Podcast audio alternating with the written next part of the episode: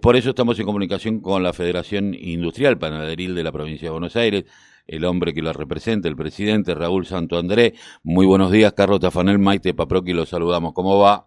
¿Qué tal? Muchas gracias por eh, permitirme estar en este importante programa con su audiencia. Y bueno, eh, lamentablemente nuestro sector muy preocupado por las palabras que anteriormente estabas comentando es eh, una industria que elaboramos un, un, alimento esencial en la mesa de todos los argentinos y estamos muy preocupados por eh, los eh, aumentos que estamos recibiendo en las materias primas, ¿no?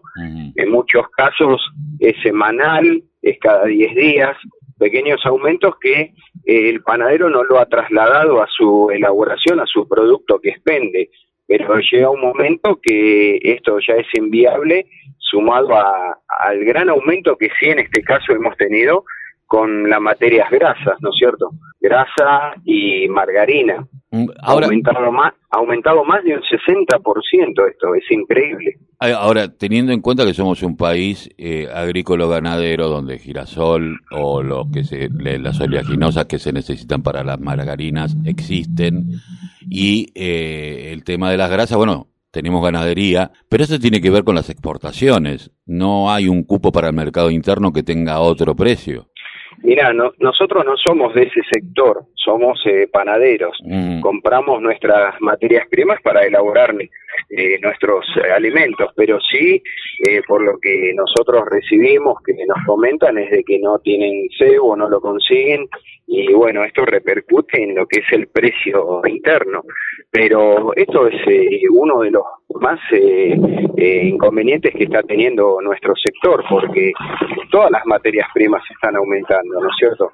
Yo te hice referencia en este caso a esta que es la que mayor porcentaje ha tenido, pero la verdad que es terrible eh, la situación de la industria que viene ya endeudada de, años anteriores, donde hemos tenido aumentos de tarifa más de un 3.000%, esto es de público conocimiento, que no solamente fue la industria panaderil la que lo ha tenido, pero tenemos gran porcentaje de panaderos endeudados eh, que hoy están transitando por moratorias, y esto es un combo que el desafío de tener una panadería eh, abierta todos los días eh, es muy grande, ¿no es cierto? Eh, yo leía que eh, la mayoría del cebo que se está que, que, que, hay en la Argentina se está exportando a Chile. Por lo tanto, eh, es más negocio exportar que el mercado interno, evidentemente, para determinados grupos concentrados así como así también las exportadoras de, de, grano que con lo que se hace la margarina. Pero por el otro lado tenemos el dulce de leche, que el dulce de leche cada 10 eh, cada diez días ustedes dicen que tienen un retoque o en el tema de las levaduras.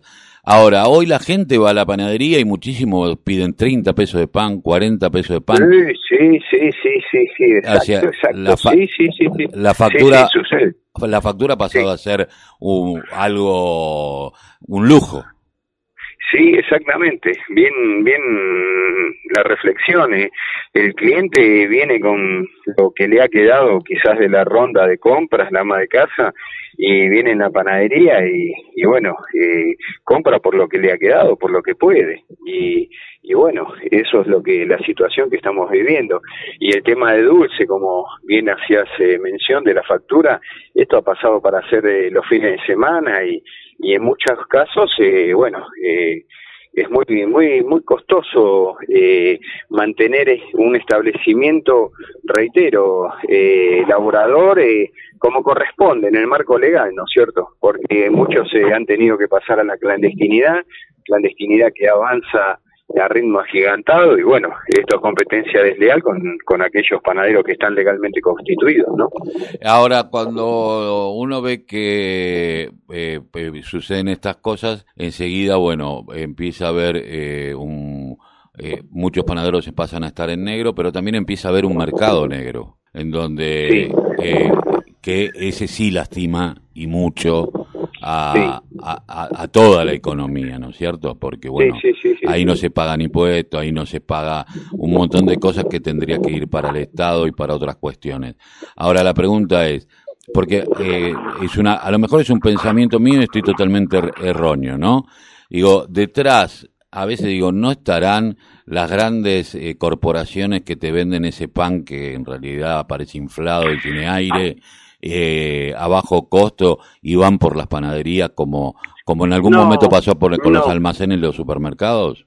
No, no, yo no, no, no lo creería, ¿no es cierto? Es muy difícil eso, porque a diferencia de otros rubros, de otras industrias, eh, la panadería es algo que se lleva eh, de nacimiento, o aquel panadero que, que se ha incorporado, es un oficio de que cuando uno elabora la masa y ya eh, echa la levadura, eh, inserta la levadura en todo lo que es eh, los productos, ya ahí lleva un proceso que hay que seguirlo, ¿no es cierto? Si hace frío, si hace calor, eh, es difícil aquellas otras industrias que, eh, como vos me, me comentabas, yo no lo creería de que hay monopolios que quieran eh, atentar, pero sí eh, son pequeños eh, productores, elaboradores que en forma clandestina sí compiten con, las panaderías que están legalmente constituida y, llevando adelante, como inclusive estamos ahora con el tema de la pandemia, todo un protocolo de, cuidado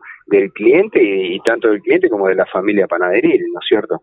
Que ahí también están los empleados. Eh, Santo André, eh, ¿qué, qué, respuestas tienen del gobierno? ¿Qué, qué, mesas están sentando? Eh, ¿Cómo están tratando de llevar adelante? Porque sé que hubo algunas negociaciones en algún momento para que esto no sucediera, pero bueno, sigue sucediendo. Eh, no. Al momento no hemos tenido respuesta ninguna y, sí hemos tenido por ahí alguna charla que otra, pero no no podemos eh, hacer algo en concreto. El concreto es buscar una solución que sea efectiva y, y, que la panadería pueda elaborar un producto, un alimento esencial en la mesa de todos los argentinos a un precio acorde. El poder adquisitivo de nuestros clientes, de la gente en general, es muy escaso.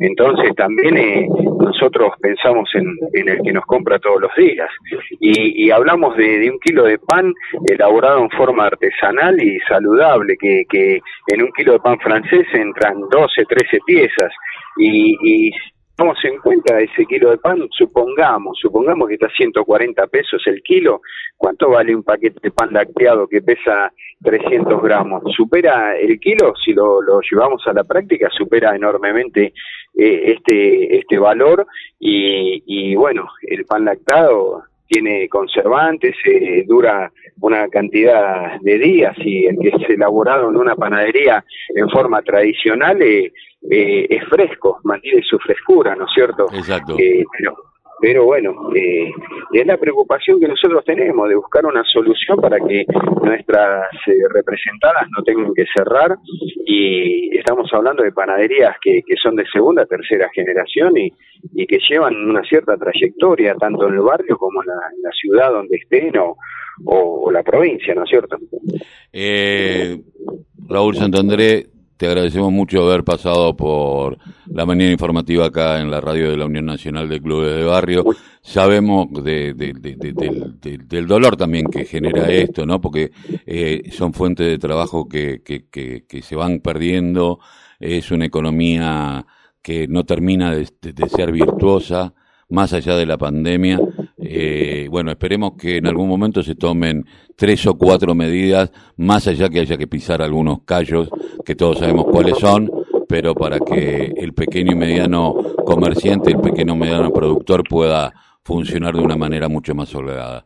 Te agradezco mucho, un abrazo. Muchísimas, muchísimas gracias a ustedes y acá estamos para lo que necesiten y agradeciendo la posibilidad de transmitir eh, nuestro sector. ¿sí? Muchas gracias.